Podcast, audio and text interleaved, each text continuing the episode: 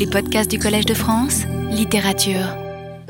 Donc, dans la dernière partie de la séance de la semaine dernière, vous vous en souvenez, nous avions révélé, oh, pas révélé, mais relevé, ce n'est pas une révélation, rien de ce que je dis malheureusement, surtout cette année, n'est une révélation.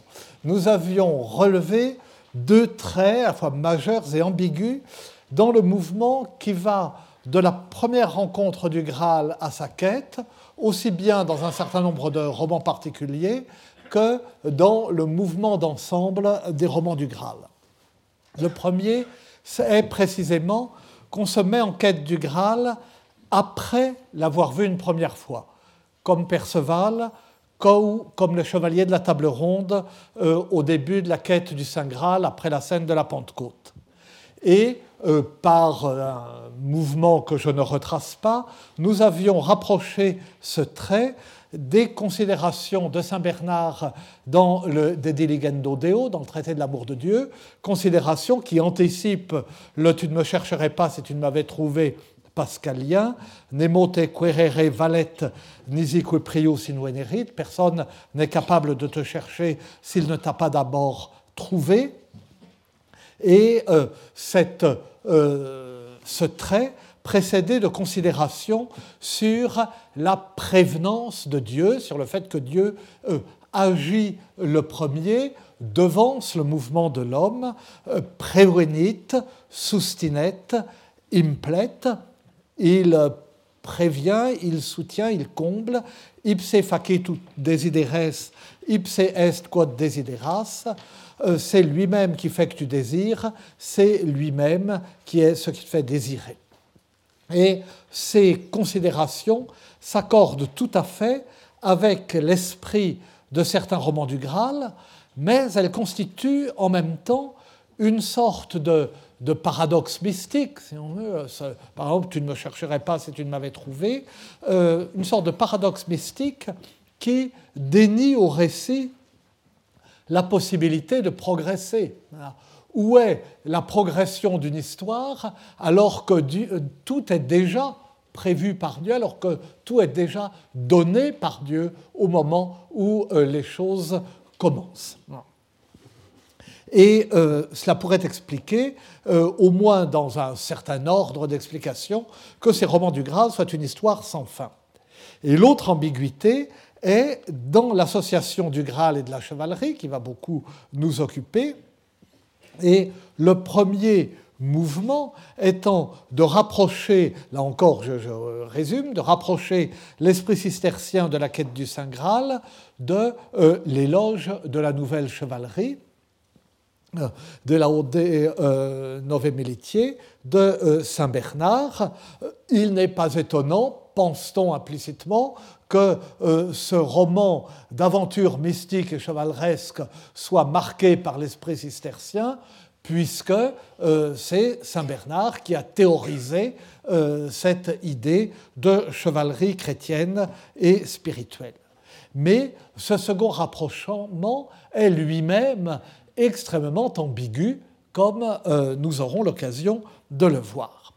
Saint Bernard, et je continue à résumer trop longuement la fin de la dernière fois, Saint Bernard n'en est pas moins une figure qui s'impose à l'arrière-fond du des romans du Graal, et ce qui justifie la citation qui fournit à ce cours son titre, Non pedum passibus et desideris queritur Deus, euh, euh, citation que j'ai alors commentée. Et là encore, nous avons rencontré, dans le contexte immédiat de cette citation, c'est-à-dire au début du, 4e, du 84e sermon sur le Cantique des Cantiques de Saint Bernard, une idée qui, comme celle de la prévenance par Dieu du désir de Dieu, semble incompatible avec une progression et avec une conclusion romanesque. Le désir de Dieu ne connaît pas l'assouvissement, il survit à son assouvissement et même s'y alimente. Vous vous rappelez peut-être cette très belle citation du euh, début du 84e sermon. On cherche Dieu parce qu'on le désire et quand on l'a trouvé, on le désire plus encore. Hein. C'est comme l'huile qui alimente la flamme. Impossible donc de traduire la quête de Dieu dans les termes d'un itinéraire, dans les termes d'un voyage, une série d'aventures rencontrées en chemin et dont la découverte de Dieu marquerait la fin. Impossible, en principe, de traduire la quête de Dieu en quête du Graal, et pourtant, avions-nous dit, le Graal, c'est la grâce du Saint-Esprit, comme le dit explicitement euh, la quête du Saint Graal, et euh, et pourtant, les saints personnages qui peuplent ce roman savent bien rappeler aux chevaliers le parallèle et l'opposition entre le désir de Dieu, avec lequel se confond le désir de voir le Graal, et le désir humain. Euh, si vous aviez eu durablement un aussi grand désir de voir le Graal que de voir la reine, vous l'auriez vu, dit un ermite, à euh, Perlesvos si vous fussiez en notre tel désirière longuement de voir le Graal, comme vous êtes de voir la reine, vous l'eussiez vu. Il ne s'agit pas de courir le monde et les aventures, il s'agit de désirer. Et alors j'en étais là, la formule de Saint Bernard n'est pas unique. J'avais dit qu'on en trouve sous sa plume des variations, par exemple dans le 74e sermon sur le Cantique, et qu'on la trouve souvent parce qu'elle vient de Saint Augustin affectibus non passibus, ad deum curimus. Nous ne courons pas vers Dieu avec des pas, mais par des euh, affects, par les affects, par l'ensemble des sentiments, des passions, des désirs, tout ce que recouvre euh, affectus. Mais ailleurs, chez saint Augustin, on trouve une formulation beaucoup plus remarquable et beaucoup plus profonde en ce qu'elle remplace les affects ou le désir par une notion plus philosophique, celle de ressemblance, qui joue un rôle si important dans sa réflexion sur l'image.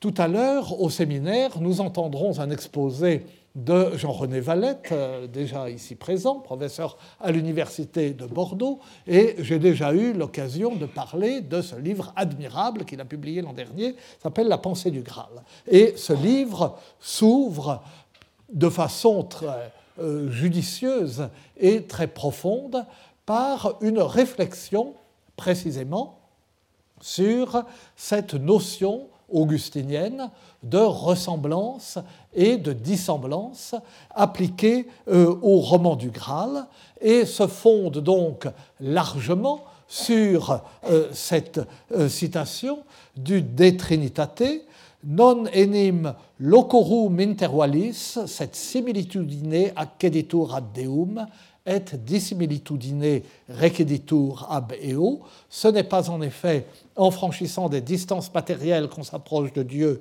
mais par la ressemblance, et c'est par la dissemblance qu'on s'en éloigne. Et cette formule se comprend euh, dans le cadre de la grande réflexion de Saint Augustin sur l'image, réflexion qu'on trouve dans les 83 questions, qu'on trouve dans le, euh, sur la Genèse, une réflexion qui ne se situe pas comme la réflexion platonicienne euh, dans le cadre d'une infériorité de l'image au regard de la réalité. La réalité est supérieure et l'image est forcément moins bien, est forcément une, illusion mais euh, une réflexion qui mette en relation les trois termes, euh, l'image, la ressemblance et l'égalité. Et on trouve, alors je vous renvoie au livre de Jean-René Valette, vous trouvez des pages euh, remarquables là-dessus, et paru presque en même temps au grand livre d'Olivier Boulnois, au-delà de l'image, une archéologie du visuel au Moyen Âge, 5e, euh, 16e siècle, qui est apparue au seuil en 2008.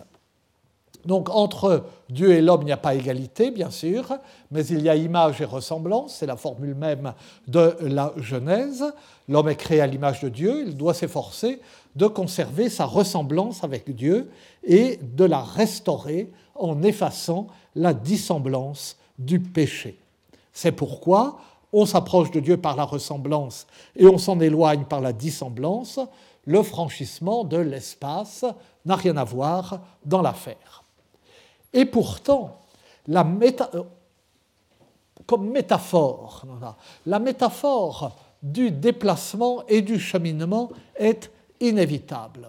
Saint Augustin lui-même dit acceditur, requeditur. On approche de Dieu, on s'en éloigne. Et c'est précisément parce qu'elle est inévitable et qu'il est impossible de dire et qu'il est difficile de penser même sans elle la quête de Dieu et la progression vers lui.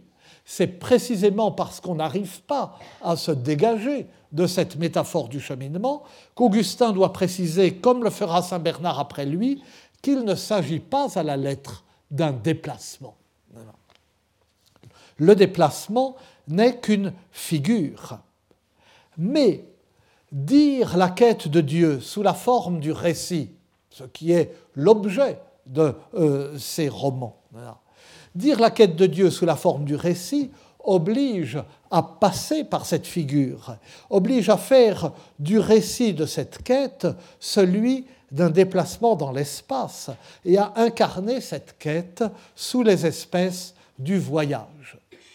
Et cela y oblige surtout à une époque où il n'est pas d'autre roman que le roman d'aventure, à une époque où on ne conçoit pas de progression du récit romanesque qui ne s'incarne pas dans les déplacements du héros.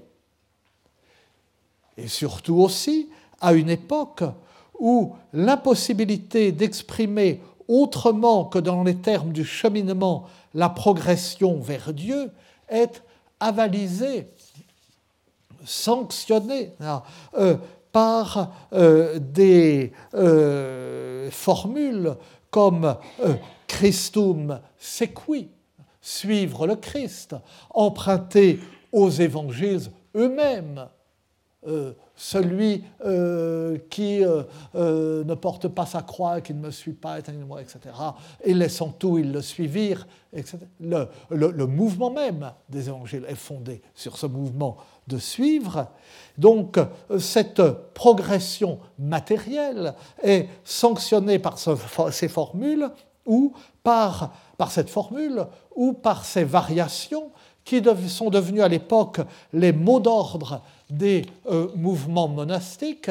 Cette formule sur la, donc, que j'ai déjà commenté dans d'autres contextes à propos d'autres approches parce que au but, si l'on peut dire constamment sur elle, cette formule de nudus nudum Christum sequi, suivre nu le euh, Christ nu, qui est le mot d'ordre des réformes monastiques successives à partir de, euh, de la fin du XIe siècle et aussi euh, cette formule qui est présente euh, dans euh, l'omniprésence justement de, la figure de l'homo viator, hein, l'homme en chemin, l'homme qui est un voyageur en ce monde, qui est inlassablement commenté et dont celle du pèlerin est vue comme la représentation littérale.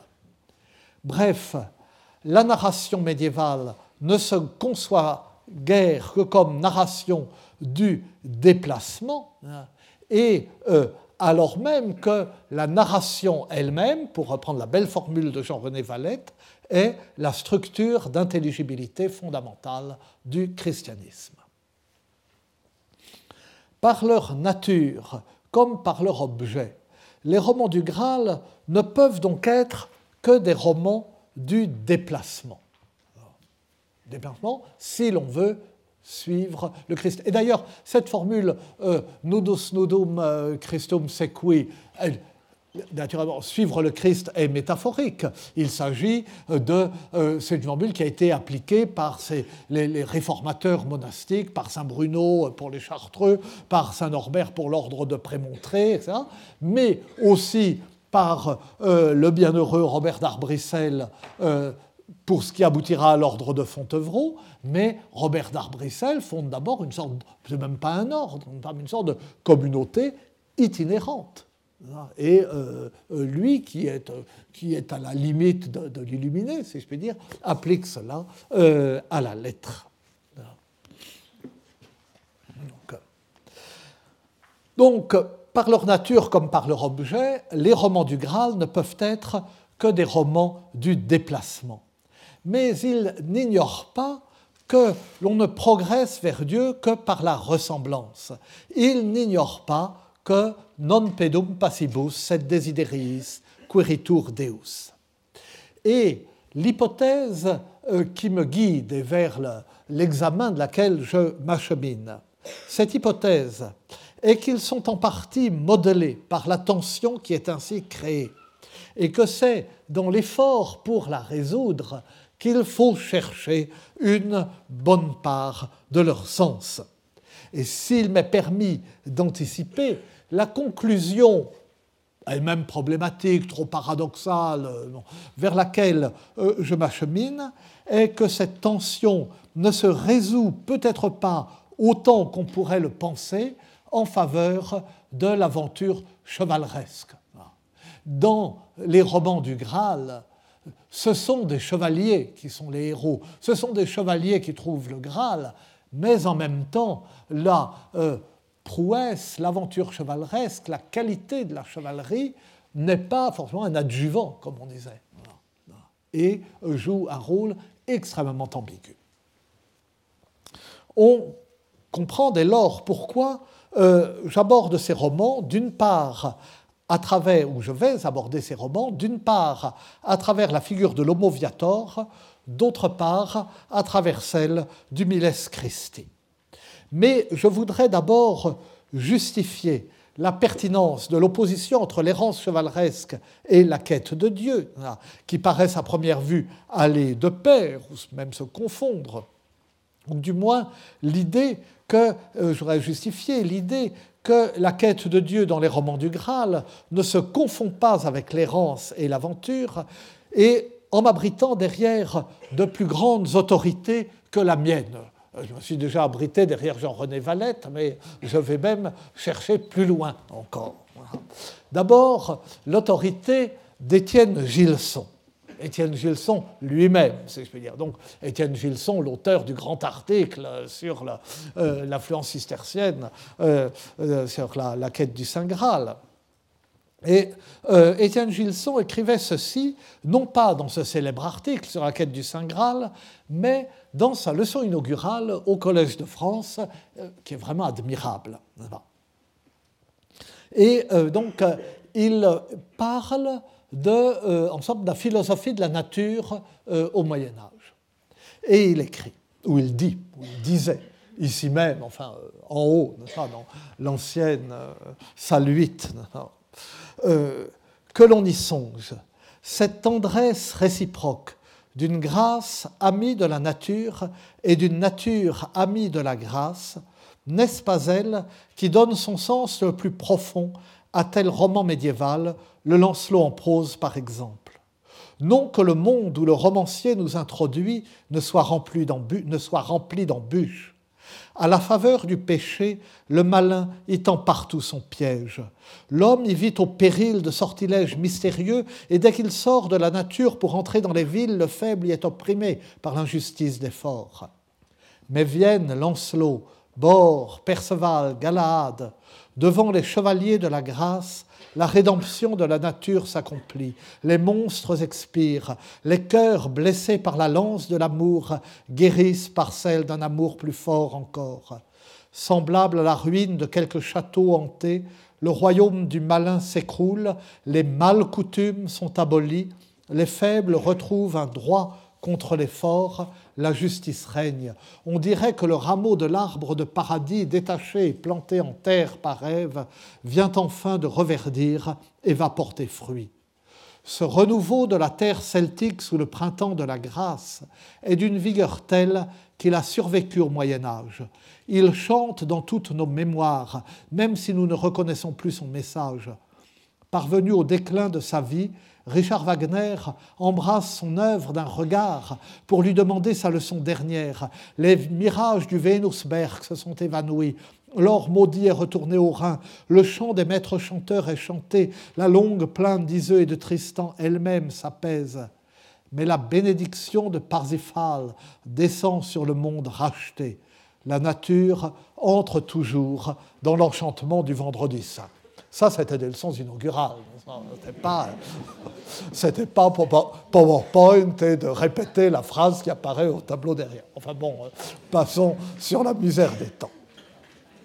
Donc cette leçon inaugurale euh, avait pour titre euh, Le Moyen Âge et le naturalisme antique. Et Gilson y soutient, non naturellement sans une petite malice paradoxale, que le Moyen Âge est plus proche de la philosophie antique de la nature, plus disposé à reconnaître la grâce de Dieu euh, dans l'œuvre euh, la grâce de Dieu à l'œuvre dans la nature, et à cet égard plus optimiste et plus humaniste que euh, ne le sera l'humanisme de la Renaissance. Ensemble, c'est une leçon sur euh, euh, Erasme et Saint Bernard, et des deux, l'humaniste n'est pas celui qu'on pense. Et ce que nous montre la page que je viens de lire, c'est que la nature dans laquelle baignent les héros des romans du Graal, la nature qui les environne, est inondé, pénétré par la grâce, mais dans un mouvement qui est celui de la conversion et de la transfiguration, et non pas du déplacement. L'important, aux yeux de Gilson, n'est pas que les, chevaliers élus aillent en se débattant et en combattant dans la violence de la chevauchée et du combat, de la forêt ou du château, de la mauvaise coutume, jusqu'au château de l'élection, jusqu'au château du Graal, mais c'est que là où ils sont, ils appellent la grâce. Et vous voyez, la, la dernière phrase de ce passage, pardon, la nature entre pour toujours dans l'enchantement du vendredi saint, derrière la référence à Wagner, on peut y lire, comme j'essaierai de le montrer, la compréhension la plus profonde et la plus juste qu'on ait jamais eue du premier et de l'ultime roman du Graal, celui de Chrétien III. Si quelqu'un d'autre a eu la même, intuition, euh, c'est euh, Eric Romer. Dans la fin de son film, Perceval le Gallois est l'illustration de euh, cette phrase. La nature entre pour toujours dans l'enchantement du vendredi saint. Vous voyez, pourquoi l'enchantement? Parce qu'on passe d'un enchantement à l'autre d'un enchantement de la forêt, du château de la mauvaise coutume, etc., euh, à euh, cet autre enchantement. Mais on n'y passe, on n'y passe pas par les pas, hein, enfin on n'y passe point par les pas, hein, euh, c'est plus joli, et la preuve en est que les chevaliers qui ont manqué l'élection peuvent chevaucher indéfiniment. Et que euh, le chevalier élu, lui, n'a pas besoin de se déplacer. De même que euh, Perceval, sur ce rocher où il commence à, euh, sur son rocher où il commence à, maudire le pêcheur qui sur la rivière lui a parlé d'un château qui n'existe pas et qui soudain voit les tours du château au-dessus des arbres. Les chevaliers élus de, enfin, le passage se discute et il y, avait dans il y a eu dans ma jeunesse une longue querelle entre Jean Frappier et Maurice Delbouille.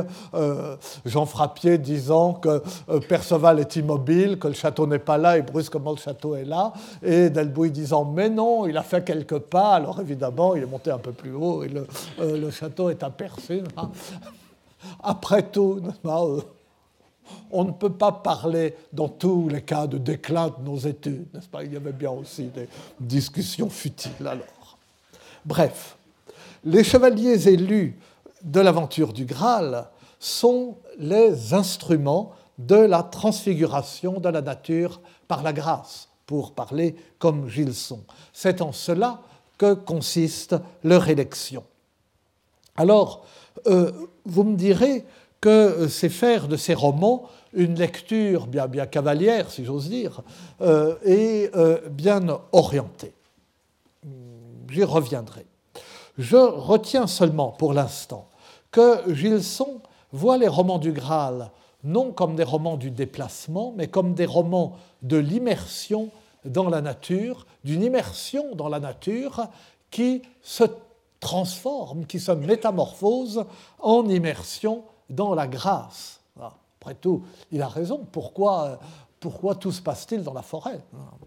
Non comme des romans du salut individuel, celui du seul héros élu, mais comme des romans du salut collectif et même du salut universel, celui de la nature sauvée par la grâce. Parce que sinon, la remarque de Gilson n'a pas de sens si elle ne s'applique qu'au héros élu. Bon, il est dans la forêt, il est touché par la grâce. Mais la remarque n'a de sens que si il est porteur euh, d'un euh, salut collectif. Et si c'est la nature, la nature qui est une notion générale qui touche tout le monde, relève de la nature, la nature est sauvée par la grâce. Or, cette conception conforte une intuition que je trouve très suggestive, et très suggestive parce qu'elle est surprenante à première vue et juste à la réflexion.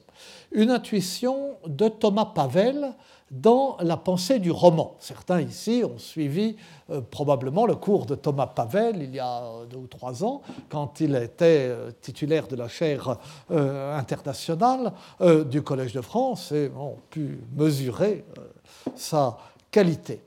Mais peut-être euh, l'avez-vous lu aussi, et Thomas Pavel a publié il y a justement à peu près au même moment de trois ans euh, chez Gallimard un grand livre synthétique sur le roman euh, qui s'appelle La pensée du roman, et les grands esprits se rencontrent, la pensée du roman, la pensée du Graal, voilà, les beaux titres.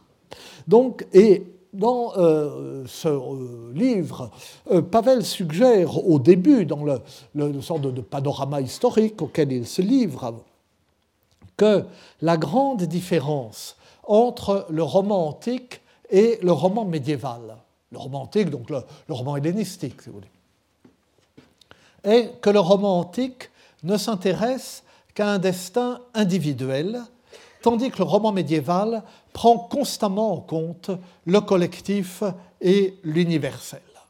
Et alors, c'est une idée qui paraît paradoxale, parce que le roman hellénistique est fortement lié à ces euh, religions de l'Antiquité tardive, ces euh, cultes et ces mystères orientaux euh, du, monde alexandrin. Et le roman médiéval met en scène qu'on se concentre sur un destin individuel et suit un jeune héros dans ses aventures à la découverte de soi-même et à la conquête de ce qu'il poursuit. Et pourtant, le roman hellénistique et alexandrin, justement parce qu'il est si marqué par les religions orientales et par leurs mystères, réserve à l'initié un salut ésotérique auquel l'initié parvient justement parce qu'il est initié, parce qu'il est initié et que les autres ne le sont pas, dans l'esprit de euh, ces religions. Le roman médiéval, au contraire, délègue au héros la responsabilité du salut de la collectivité. Défendre son prince contre les Sarrasins, prendre sa place dans la communauté des chevaliers de la table ronde, et se plier euh, à ses lois, satisfaire à ses règles, savoir qu'après l'aventure, il faut revenir à la cour du roi Arthur et raconter tous pour qu'il en soit pris note et que la mémoire en soit conservée, tout ce qu'on a vécu sans rien omettre, sans mentir, que ce soit à sa gloire ou à sa honte, etc. Jouer le rôle qui lui revient parmi tous les autres dans le destin du royaume de l'ogre. Abolir, comme le rappelle Gilson, les mauvaises coutumes dont ses prédécesseurs ou des innocents ont été avant lui les victimes. Enfin, être l'instrument de la conversion des îles bretonnes, puisque les romans du Graal euh, placent leur action au temps de l'évangélisation de la Grande-Bretagne, quelques générations seulement euh, après le Christ.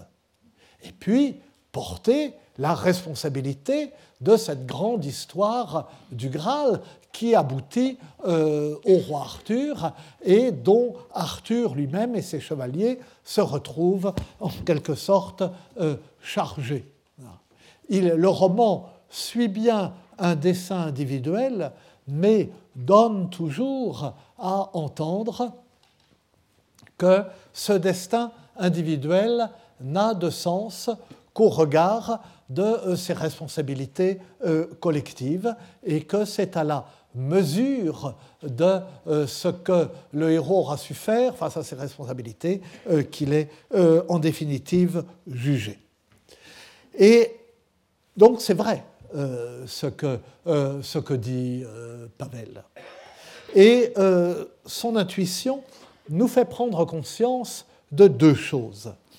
La première est que l'évolution du roman médiéval à ses débuts, cette évolution qui conduit de la fraisse historique et de la succession historique à la focalisation sur un héros unique, cette évolution ne se fait pas, comme on pourrait le croire, au détriment d'un idéal collectif, mais au contraire au nom de cet idéal. Vous savez, les tout premiers romans suivent, euh, sont comme racontent l'histoire se déroule sur plusieurs générations, comme le roman de Brut, euh, comme euh, le roman de Roux, comme les romans de, de Vasse. On suit l'histoire, mettons, des rois de Bretagne. Et la succession des souverains, de rey en rey et d'eir en eir, comme le dit Vasse au début du roman de Brut, par une sorte de, de calembour, de roi en roi et d'héritier en héritier. Eir, hier, c'est war, ce mot qui existe encore dans le langage des notaires. Eh bien, cette succession n'a d'autre sens que celui du temps qui se déroule et ne donne pas de véritable sens à l'histoire. Or, le fait de doter Henri de Plantagenet régressivement, remontant, comme le fait explicitement la généalogie euh, initiale du roman de Roux, euh, de le doter d'ancêtres illustres. C'est pour la gloire du roi. Mais le, le modèle du roman euh, à partir de Chrétien de le jeune chevalier dont tout le roman est consacré à montrer comment il affronte des épreuves qualifiantes. Ce jeune chevalier est porteur de valeurs collectives et sur lui repose la révélation, la survie ou l'écroulement d'un monde grandiose et menacé, puisque tout se terminera par la catastrophe finale de euh, la mort du roi Arthur et de la euh, grande bataille de Salisbury, de Salisbury. La seconde chose que nous montre Thomas Pavel, euh, c'est qu'après avoir intégré le schéma de ce destin individuel chargé d'une responsabilité collective, les romans du Graal retrouvent à ce moment-là l'histoire. Ils ne renonce pas à l'histoire, mais il la retrouve, mais en lui donnant cette dimension, ce sens euh, supplémentaire. Ils prétendent à nouveau s'insérer dans l'histoire, mais c'est une autre histoire que celle de Geoffroy de Monmouth ou de Vasse. Non pas l'histoire qui va donner de son petit-fils Brutus, son arrière-petit-fils Brutus, à Henri de Plantagenet, en passant par le roi Arthur et en passant par Roux, c'est-à-dire Rollon, hein, euh, le, premier duc de Normandie, l'ancêtre de Guillaume le Conquérant, mais l'histoire qui va de Joseph d'Arimathie à Perceval ou à Galade. Il n'y a, à leurs yeux, pas d'autre histoire que celle du salut. Cette histoire du salut qui, formulée dans les termes euh, philosophiques et théologiques d'Étienne Gilson, consiste précisément dans la nature de la rencontre, euh, dans la, pardon, dans la rencontre de la nature et de la grâce. Parce que euh, l'histoire du salut, c'est cela, c'est la rédemption de la nature par la grâce.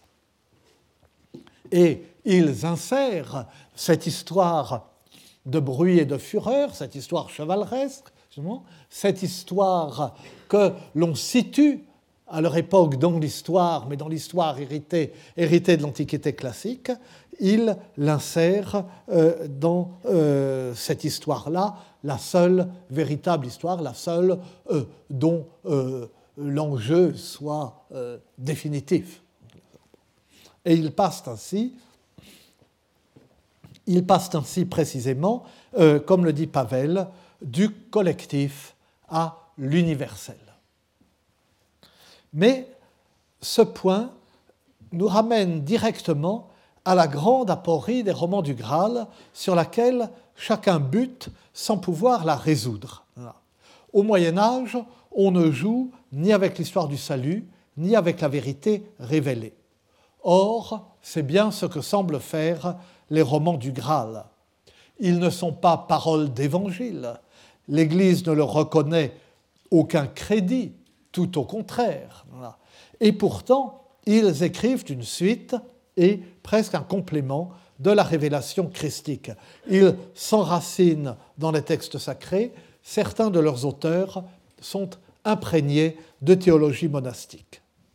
Mais ils ne jouent pas. C'est peu de dire qu'ils prennent au sérieux la révélation chrétienne et qu'ils veulent la servir. Est-ce qu'ils veulent pour autant être crus? Est-ce qu'ils peuvent le vouloir?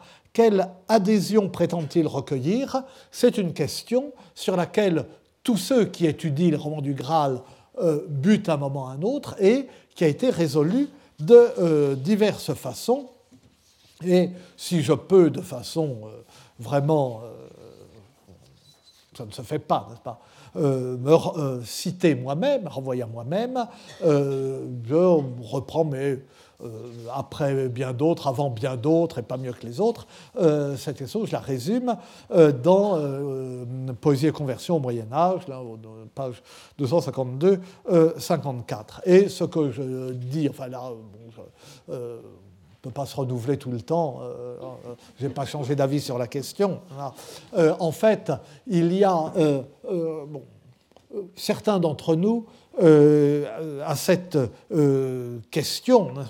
Est-ce que euh, quel type d'adhésion, quel type de foi, quel type de confiance ajouter foi, les romans du Graal appelaient, supposaient chez leurs lecteurs, la réponse, certains d'entre nous donnent comme réponse aucune. Et c'était, par exemple, la réponse de notre très regretté euh, collègue euh, Emmanuel Baumgartner. Euh, Emmanuel, ça l'agaçait même considérablement si on donnait une autre réponse. Et c'est une réponse admissible si on voit l'évolution de euh, la matière du Graal. On voit bien que euh, dans le courant du XIIIe siècle, euh, l'aventure, la quête du Graal, devient une aventure parmi d'autres, une aventure qualifiante parmi d'autres, et qu'elle est en quelque sorte presque entièrement laïcisée. C'est le cas dans le, dans le Tristan en prose. il y a même eu un très bon livre de Colette Anne van Colput-Storms sur cette question, hein, sur le, euh, et euh, seulement, euh, seulement, il n'y a pas que cette évolution. Il y, a, il y a le fait, enfin je ne reviens pas sur tout ce que nous avons vu, que dès, dès, le premier roman, le Graal contient une, une hostie, ce qui est tout de même audacieux si euh, on est supposé euh, traiter cela à la légère. Il n'y a que les successeurs immédiats de Chrétien III, les deux successeurs immédiats, indépendamment et dans des directions très différentes, ont tiré le roman dans la direction religieuse. Euh, Wolfram von Eschenbach d'un côté, Robert de Boron de l'autre. Il n'y a que cet enracinement euh, dans l'écriture sainte a été largement orchestré, a été remarqué. Je vous ai dit que le traducteur néerlandais de Robert de Boron euh, réinsère dans le roman de Robert de Boron les passages de l'évangile de Nicodème euh, qui n'y figurent pas. je vous ai parlé du manuscrit Bodmer 147 qui réinsère des, passages, des traductions de passages d'écriture sainte, qui insère des sermons de Maurice de Sully à la charnière entre les différentes parties de l'ensemble du Lancelot Graal. je vous ai parlé de, du grand effort de, de Fanny Bogdanov, fondé sur le fait tout de même qu'il y a une tradition manuscrite qui fait l'impasse euh, sur le Lancelot propre hein, et qu'on euh, voit euh, une tendance à sauter de l'ensemble l'histoire du Graal Merlin à la quête. Et puis, alors, est-ce qu'il faut aller à l'autre extrême et considérer, comme le faisait Henri Corbin, l'islamologue et iranologue, que les romans du Graal n'étaient pas lus par les croyants comme une œuvre littéraire, mais qu'ils étaient lus comme euh, une Bible du Graal, ou comme, dit-il, comme euh, euh, Philon d'Alexandrie, Philon le Juif, Origène, Swedenborg lisaient la Bible. Alors, comment le soutenir? On voit bien tout de même que l'Église leur a toujours, si, enfin, euh, refuser euh, catégoriquement euh, son label. Et comment aurait-elle pu le donner, tout de même le, que on ne sait, elle ne leur a jamais su aucun gré de, de s'écrire au pied de la croix. Je ne vais pas vous rappeler une fois de plus l'anecdote de l'abbé, enfin l'exemplum de l'abbé de Césaire de Heisterbach. Et alors, reste euh, l'hypothèse euh, qui court de euh, Jesse Weston à Francesco Zambon, selon laquelle Robert de Boron, comme jadis Origène, ferait appel à une tradition cachée, réservée aux initiés, aux sages, de paroles secrètes du Christ, d'une révélation qui irait au-delà de ce qu'enseignent euh, les écritures canoniques. Une révélation qui correspondrait à la grande tradition gnostique fondée euh, sur le euh, christianisme, dont, donc, qui a toujours été connue, mais qui, depuis la découverte des papyrides d'Agamadi, etc., dont on mesure l'ampleur extraordinaire. Alors cette tradition aurait pu continuer. Euh, oui, mais enfin, euh, il semble tout de même peu probable qu'il y ait eu derrière les romans du Graal euh, un savoir caché, parce qu'ils ont quand même été très lus, ces romans. Ils ont eu c'est pas ils n'ont aucun des caractères d'une littérature ésotérique. Et, le, le, et puis, s'ils avaient été, si quelques-uns seulement les avaient su détenteurs d'un savoir caché, à ce moment-là, l'Église ne se serait pas contentée de les traiter par le mépris, de les considérer comme des nougae, comme euh, des euh, balivernes, des fariboles. Elle s'y serait intéressée, elle les aurait attaqués, elle les aurait euh, condamnés. Or, on voit bien que euh, euh, l'Église considère que ce sont des, sottises, c'est de, de, la littérature de gare pour elle. mais, euh, mais, elle ne paraît pas du tout y déceler ce parfum d'hérésie qu'elle est si prompte à déceler dans, bien d'autres cas, n'est-ce pas? Ça ne lui paraît pas dangereux, ça lui paraît stupide. C'est tout à fait autre chose. Et en somme, euh, finalement, euh, euh, nous avons tous, je crois, dans, dans, la profession, été frappés par le fait que Francesco Zambon, qui est un, excellent savant, dans l'introduction de son livre sur Robert de Boron et les secrets du Graal, pose très bien le problème. Et il cherche à définir ce qui distingue le roman du Graal, aussi, je le cite, enfin je le traduis, aussi bien de la littérature sacrée au sens strict que euh, la littérature d'invention ou profane. le thème essentiel des romans appartenant au cycle du Graal semble être en fait précisément celui du rapport que le sacré, le symbolique, le transcendant entretiennent avec la fiction romanesque, celui, pourrions-nous dire, du rôle ou de l'incidence qu'a l'écriture, avec un petit e, dans la révélation. Alors la solution qu'il apporte ensuite euh, cède en réalité quelque peu à l'ésotérisme et donc euh, à une certaine simplification et même un petit appauvrissement. Mais il pose la question de façon très riche en suggérant que l'espace de jeu autorisé par la révélation pour l'expression de la vérité est à chercher dans les conditions mêmes de la mise en récit. Et en fait, ce qu'il propose, enfin, ce n'est pas une clé d'interprétation parce qu'elle serait euh, trop anachronique, ce qu'il propose euh, pour, euh, comme voie d'approche et voie de lecture des romans du Graal, c'est la voie qu'emprunte souvent l'exégèse actuelle en traitant les textes bibliques comme des textes littéraires ou en passant par l'explication littéraire euh, du texte biblique pour euh, en dégager le sens. Mais en même temps, c'est la mise en récit elle-même qui jette un doute sur l'authenticité de la révélation que prétendent receler les romans du Graal. Car euh, et je retrouve, le, euh, enfin je retrouve, euh, je zigzague, mais enfin je zigzague, mais enfin quand on zigzague, finalement de temps en temps on retrouve le, euh, chemin.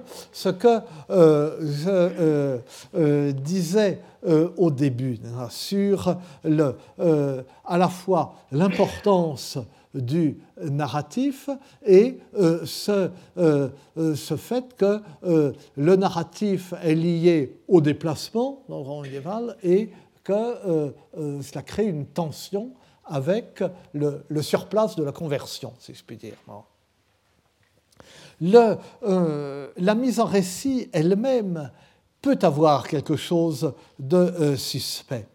Et Hugues de Saint-Victor disait que poursuivre que les apocryphes se limitent à poursuivre un récit ordonné et que par là, il supplée à l'absence de l'inspiration de l'Esprit Saint. Là encore, il y a une sorte euh, d'opposition entre l'inspiration de l'esprit, hein, qui est une sorte, qui vient dans une sorte d'immobilité, euh, les, euh, les, apôtres enfermés dans le cénacle, justement, l'esprit leur tombe dessus au moment où ils se gardent bien de se promener dans Jérusalem, et le récit qui, dans la perspective médiévale, euh, raconte euh, un, déplacement. Et il écrit donc dans le, euh, Didascalicon, au moment où il, dresse une liste des, des, apocryphes, il commande tout cela, plures evangelia scripserunt, sed quidam sine spiritu sancto magis conatisunt ordinare narrationem quam historiae texere veritatem. Plusieurs auteurs ont écrit des évangiles, mais certains d'entre eux, privés de l'aide de l'Esprit Saint, se sont davantage efforcés de mettre en ordre un récit que de tisser une histoire vraie. Une belle traduction de euh, Michel Lemoine qui nous a quittés récemment, mais euh, qui avait le tort d'employer davantage que. Vous savez que davantage s'emploie absolument. On dit davantage ou plus que. Enfin bon, Et euh, Enfin, le texte est quand même clair.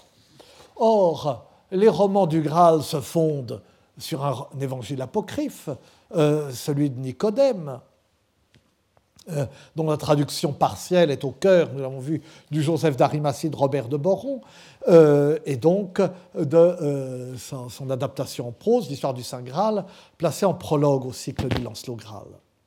Oui, mais l'évangile de Nicodème n'est qu'un demi-apocryphe. L'évangile de Nicodème est absent de euh, la liste des apocryphes euh, attribuée au pape Gélase, liste qui est reprise par Hugues de Saint-Victor précisément euh, dans le Didascalicon. L'évangile de Nicodème, je l'ai dit quand j'ai présenté les différents romans, est utilisé comme argument par les docteurs de l'Église les plus irréprochables. Euh, et euh, bah, par exemple, euh, par, par, saint Thomas d'Aquin. Lorsque saint Thomas d'Aquin pose des questions vous savez comment, comment, est faite la somme théologique, pas? Une question, réponse oui, réponse non, et puis ensuite il tranche. Il, donc, pose une question sur euh, la façon dont ça se passera euh, dans l'autre monde. Euh, alors, on a, évidemment, on a peu, peu de renseignements, et, mais c'est justement parce qu'on a peu de renseignements qu'existe l'évangile de Nicodème, que j'ai dit, ajoute, contient cette grande partie qui s'appelle le Decensus Christiani Inferos, la descente du Christ aux enfers, qui explique ce qui s'est passé ce qu'a fait le Christ euh, quand il est descendu aux enfers, euh, ce qu'il a fait entre le moment où il est mort et le moment où il est ressuscité. Et donc, cette partie qui a eu le plus grand succès et qui est justement la partie qui manque dans, euh, Joseph d'Arimathie, qui pose une question que j'avais abordée superficiellement, justement, dans poésie euh, et, euh, conversion. Et alors, le saint Thomas se fonde sur les témoignages qui se trouvent dans Decensus et Adin Féros pour expliquer ce qui, ce qui se passera. Mais enfin, pour en revenir à la, euh, à la citation de euh, euh, Duc de Saint-Victor, plures evangelia scripterunt, sed quidam sine spiritu sancto magis conatisunt ordinare narrationem quam historiae texere veritatem. on note l'opposition c'est une opposition qui donne à réfléchir pour l'ensemble de la littérature médiévale entre ordinare narrationem et historiae texere veritatem. La narration, dit Hugues, peut tout au plus être ordonnée selon la succession des événements et des faits, au lieu d'être sans ordre. On peut suivre l'ordre des faits. Mais la vérité de l'histoire se tisse dans le texte. Historiae texere veritatem.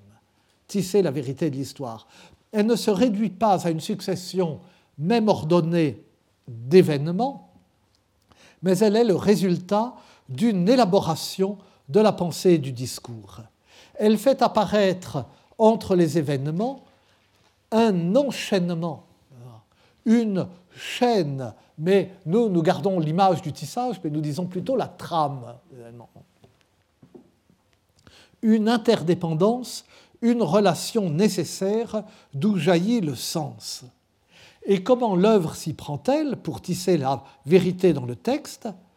Eh bien, s'agissant des romans du Graal, les discours qui les scandent, les discours qui découpe et structure le récit, qui en éclaire les péripéties, euh, discours euh, des euh, ermites ou des moines de la quête du Saint Graal ou de Peresvos, mais déjà et aussi bien discours des divers personnages ou propos tenus par les divers personnages rencontrés par Perceval dans le conte du Graal.